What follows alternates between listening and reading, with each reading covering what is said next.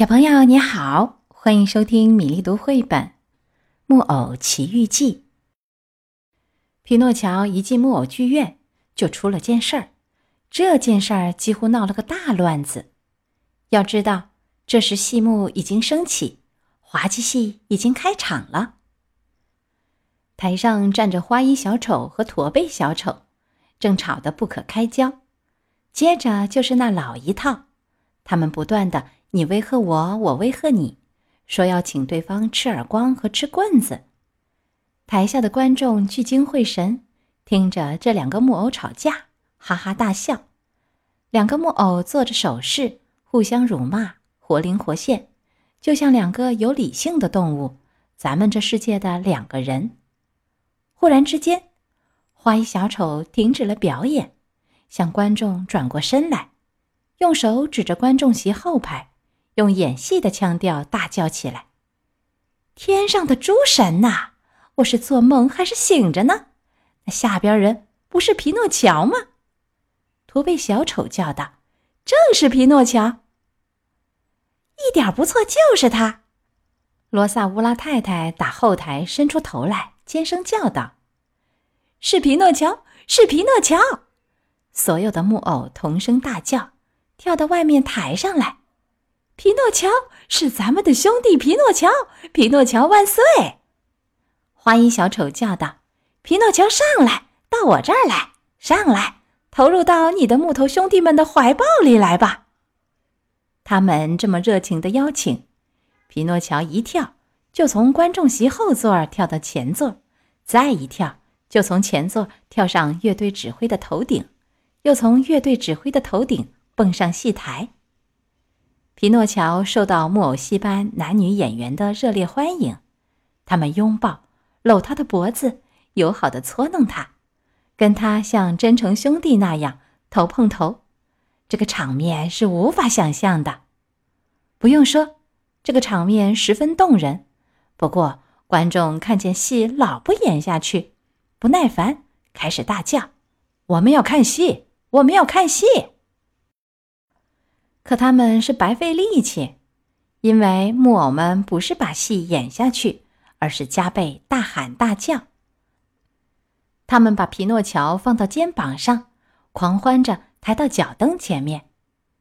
这时，木偶戏班班主出来了，他个子大，样子凶，叫人看一眼就要害怕。他有把黑色大胡子，就像一滩墨水迹，老长老长的，从下巴。一直拖到地上，只说一点就够了。他走起路来，脚都要踩着这把大胡子。他那张嘴长得像炉口，一双眼睛好像两盏点着火的红玻璃灯。他手里噼里啪啦的抽着根大鞭子，是用蛇和狼的尾巴编起来的。没想到，忽然来了班主，大伙儿一下子吓得连气都不敢透。连苍蝇飞过都能听得见，这些可怜的木偶，男男女女，个个哆嗦的像树叶子。你干嘛到我的戏院里来捣乱？班主问皮诺乔说：“那大嗓门，听着就像阎王爷害了重伤风的声音。”请您相信，先生，这都不怪我。够了，够了，晚上咱们再算账。事实就是如此。戏演完以后，木偶戏班班主走进厨房，厨房里正在烤一只肥羊做晚饭，叉子插着，在火上慢慢的转动。他为了弄来木柴，最后把羊烤熟烤焦，就把花衣小丑和驼背小丑叫来，对他们说：“钉子上挂着的那个木偶，你们去给我带来。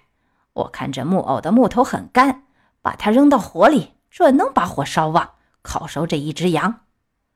花衣小丑和驼背小丑先还犹豫着不走，可班主生气的瞪了他们一眼，他们吓得只好服从。一转眼功夫，他们就回到厨房，架来了可怜的皮诺乔。皮诺乔扭来扭去，像条出水鳗鱼，拼命大叫：“我的爸爸，快救救我！我不要死，我不要死！”木偶戏班班主吃火人，他就叫这么个名字。看样子是个可怕的人，那是没话说的。特别是他那把黑色大胡子，像围裙似的盖住他整个胸口和整整两条腿。可他到底不是坏人。事实上，他一看见可怜的匹诺乔给带到他面前，拼命挣扎，哇哇大叫：“我不要死！我不要死！”心马上就软，可怜起他了。他鼻子忽然发热，忍了好大一会儿，可终于忍不住，就大声打了一个喷嚏。花衣小丑一直在伤心，像垂柳那样弯下身子。可一听见打喷嚏，马上笑容满面，向皮诺乔弯过身来，轻轻跟他咬耳朵说：“好消息，兄弟，班主打喷嚏了，这表示他已经感动，在可怜你。如今你有救了。因为要知道，有许多人一同情什么人，或者是哭，或者至少是假装擦眼睛，可吃火人不同，他真的感动了，就要打喷嚏。”这也是一种表示他心软的方式。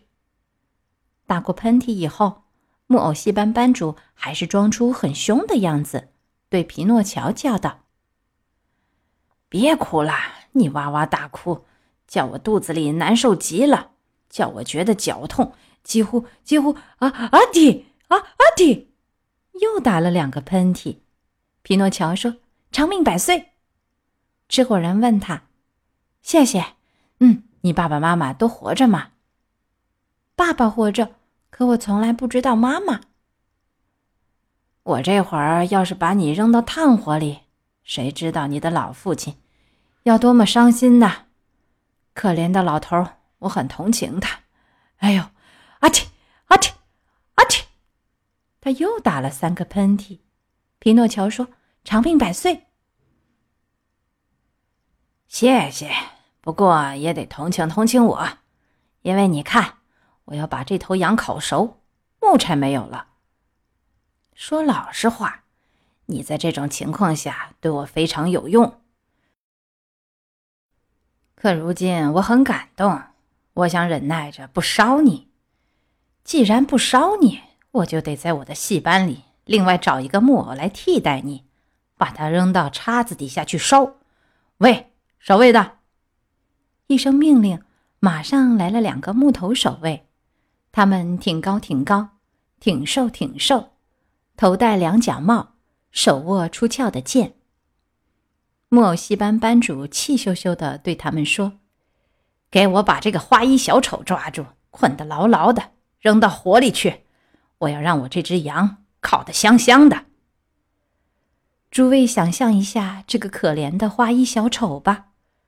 他吓得两条腿一弯，跪在地上了。匹诺乔看见这种凄惨场面，就扑倒在班主脚下，嚎啕大哭，泪水把他那部大胡子也给弄湿了，开始哀求他说：“可怜可怜吧，吃货人先生。”木偶戏班班主冷冰冰的回答说：“这里没有先生。”“可怜可怜吧，骑士先生。”这里没有骑士，可怜可怜吧，爵士先生。这里没有爵士，可怜可怜吧，大老爷。木偶戏班班主一听见叫他大老爷，马上撅起了嘴，变得慈祥多了，温和多了，问皮诺乔说：“你到底求我什么事儿？”我求您开开恩，放了可怜的花衣小丑。这可开不得恩！我不烧你就得烧他，因为我要把这只羊烤得香香的。那么，皮诺乔大叫一声，站了起来，扔掉头上的面包屑帽子。那么，我知道我该怎么做了。来吧，守卫先生们，把我捆起来，扔到火里去。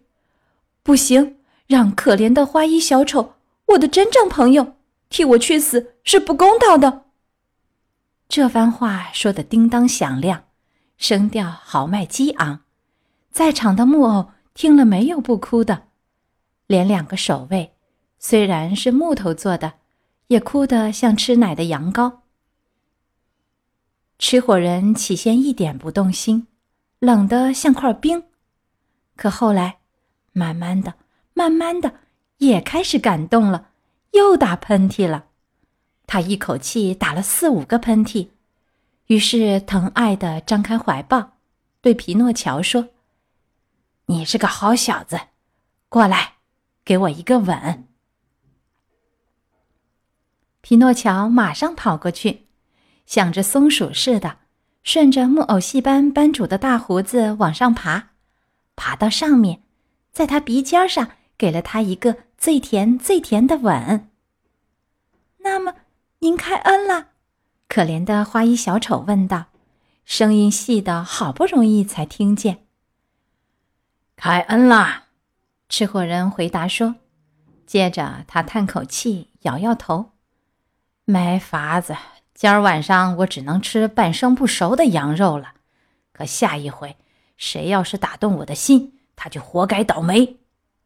一听说开了恩，所有的木偶都跑到戏台上，像开盛大晚会那样，点亮了所有的灯和烛台，开始又跳又舞。他们就这样一直跳啊舞啊，直到大天亮。第二天早晨。吃货人把皮诺乔叫到一旁，问他说：“你父亲叫什么名字啊？”“叫杰佩托。”“他是干什么的？”“他很穷。”“他赚的钱多吗？”“要问他赚的钱，从不见他口袋里有一个子儿。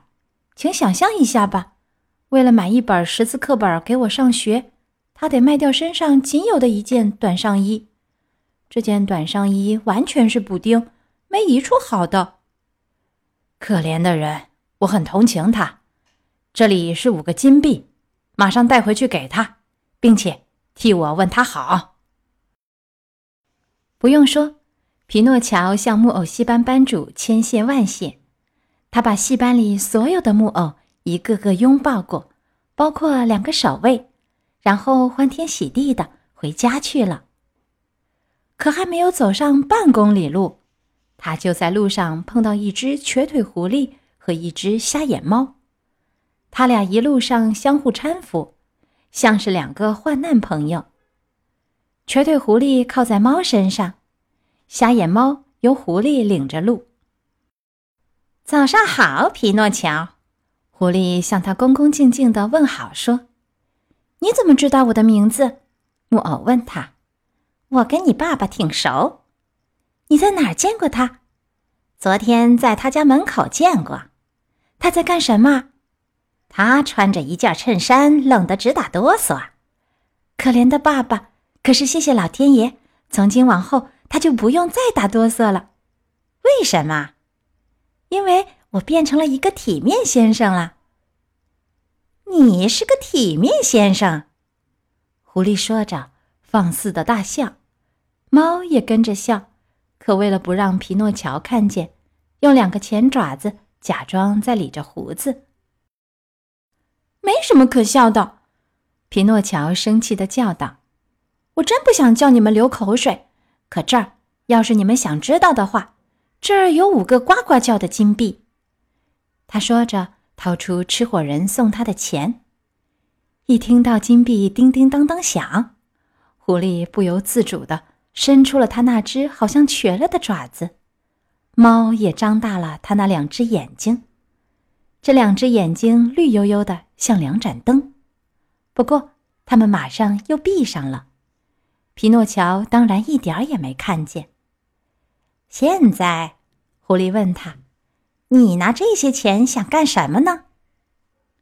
皮诺乔回答说：“第一，我要给我爸爸买一件漂亮的新上衣。”金丝银线织的，纽扣是宝石做的。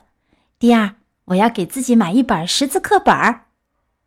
给你自己，还用说？我要去上学，好好读书嘛。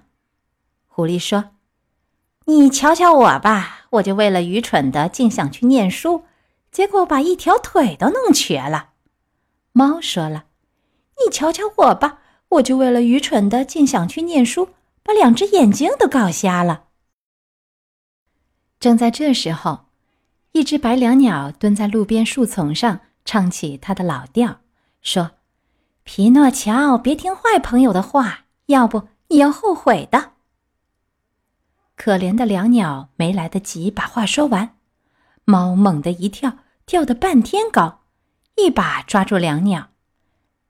鸟连叫一声“哎呦”的功夫也没有，就已经连毛一起进入了猫的大嘴巴。猫吃掉两鸟，擦过嘴巴，重新闭上两只眼睛，又照旧装瞎子。匹诺乔对猫说：“可怜的两鸟。”你为什么对它这么狠呢？我这样是为了教训教训他，这样一来，下次他可就学乖，别人说话不会插嘴了。他们走到半路，狐狸忽然停下，对木偶说：“你想让你的金币加个倍吗？你这话什么意思？你只有那么五个金币，你想让它们变成一百个、一千个？”两千个吗？那还用说？可怎么变呢？简单极了！你先别回家，跟我们走。你们带我上哪儿去？到傻瓜城去。匹诺乔想了想，接着拿定主意说：“不要，我不去。这会儿就到家了，我要回家。我爸爸在等着。可怜的老人家，昨儿没见我回去，谁知道他有多么着急呀？”真倒霉！我就是这么个坏孩子。还是会说话的蟋蟀说的对，不听话的孩子在这个世界上没有好结果。我从自己的教训懂得了这一点，因为我遭了许多殃。昨儿晚上在吃火人那里，我差点连命都送掉了。我一想起就要发抖。狐狸说道：“这么说，你真想回家？那你就回家吧，反正是你自己吃亏。”猫跟着又说了一遍：“是你自己吃亏。你好好想想，匹诺乔，因为你有福不享，有福不享。”猫跟着又说了一遍：“你的五个金币到明天要变成两千个啦，两千个啦。”猫跟着又说一遍：“可怎么会变那么多呢？”皮诺乔问道，惊奇的嘴都合不拢了。我这就告诉你，狐狸说：“你要知道，傻瓜城有块福地，大家叫它奇迹宝地。你在这块地上挖一个小窟窿，然后放进去。比方说吧，放进去一个金币，然后你在窟窿上撒点土，重新盖起来，浇上两锅泉水，再撒上一撮盐。晚上你安安稳稳上床睡大觉好了。一夜功夫。”这个金币生长开花，第二天早晨你起床回到地里一看，你想你会看到什么呢？你会看到一棵漂亮的树，长满了金币，多的就像六月里一串丰满的麦穗上的麦粒儿。这么说，皮诺乔完全入迷了，说道：“要是我把我那五个金币种在那块地上，第二天早晨。”我可以有多少个金币呢？容易算极了，狐狸回答说：“用指头尖儿一算就算得出来。比方说，每个金币长出五百个，五百乘五，第二天早晨你口袋里就可以有两千五百个闪闪发光、叮叮当当响的金币。”哦，那多美呀！匹诺乔大叫，高兴地跳起来。等我把这些金币都采下来，我拿两千，还有五百个，我送给你们俩。送给我们？狐狸像给得罪了，生气的叫道：“上帝免了你这份礼吧，免了你这份礼。”猫跟着又说了一遍：“我们这么起劲儿，可不是为了卑鄙的利益。”狐狸回答说：“我们起劲儿只是为了让别人发财致富，让别人发财致富。”猫跟着又说了一遍：“多好的人呐！”匹诺乔心里说：“他一下子忘掉了他的爸爸，忘掉了新上衣，忘掉了识字课本，忘掉了一切好的打算，却对狐狸和猫说：‘那咱们走吧，我跟你们去。’”今天《木偶奇遇》的第十到十二章就到这里。小木偶和狡猾的狐狸和猫一同上路，会发生什么样的故事呢？明天的米粒读绘本，我们再会。